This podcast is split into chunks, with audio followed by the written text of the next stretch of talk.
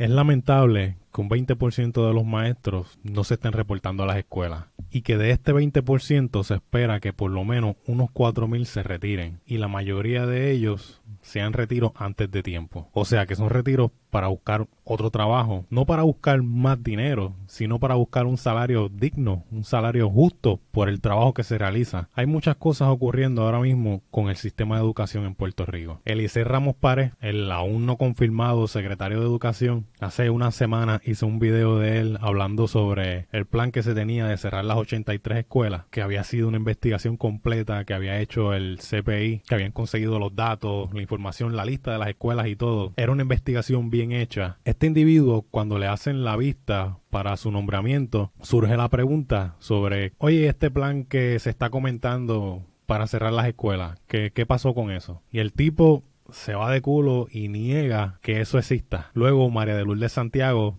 se pone a cuestionarlo y el tipo empieza a titubear. Y ahí el tipo le dice, no, es que sí, sí, el documento existe, pero eh, eh, no es oficial, eh, eso no fue hecho ni siquiera por mí, eso fue hecho por funcionarios de la agencia, eso no es oficial, eso, eso no es real. Y desde ese momento el tipo está empezando a acabar su propio hoyo. So, lo que parecía ser una simple reunión de un nombramiento resultó en muchas dudas y en vamos a, a dejar esto para después, vamos a aclarar par de cositas primero. Pues estos días el presidente del Senado, José Luis Dalmau, indica que le empezaron a llegar unas copias de unos contratos a su oficina. Cuando empieza a verificar los documentos se da cuenta de que estos contratos son para compañías que se dedican a cerrar escuelas. Y cuando ve a la parte de abajo, en una esquinita, todos estos contratos ya estaban firmados por Eliezer Ramos Pared.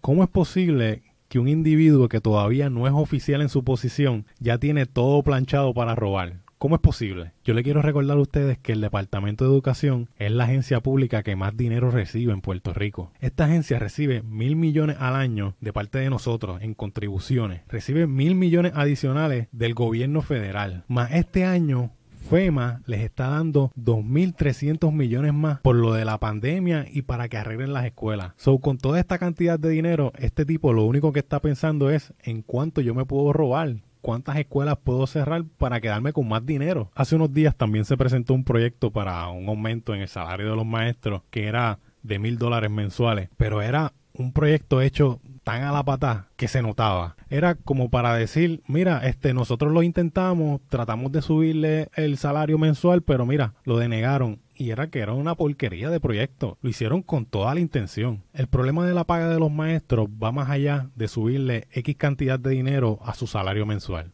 Esto es un problema que viene desde arriba en la pirámide. Están así, están agarrando todo el dinero los de arriba cuando se empiecen a solucionar esos problemas que están allá arriba y esa gente de allá arriba empiecen a soltar, ese dinero va a caer en la pirámide y va a caer mejor, va a caer en las escuelas, va a caer en los maestros, va a caer en los empleados en general del sistema de educación. Y ahí se va a empezar a ver la mejoría. Subirle X cantidad de dinero mensual a los maestros, que aunque es 100% necesario, no va a resolver el problema. El sistema completo de educación necesita atención, desde las facilidades, los materiales, todo, todo necesita atención. Yo lo que quiero decir con esto es que no piensen que porque ganen la pequeña batalla de subirle X cantidad a los maestros, ya ganamos, ya estamos bien. No, esto es un problema más grande, esto es un problema que hay que ir más allá. Y solo se los dejo saber para que no se duerman.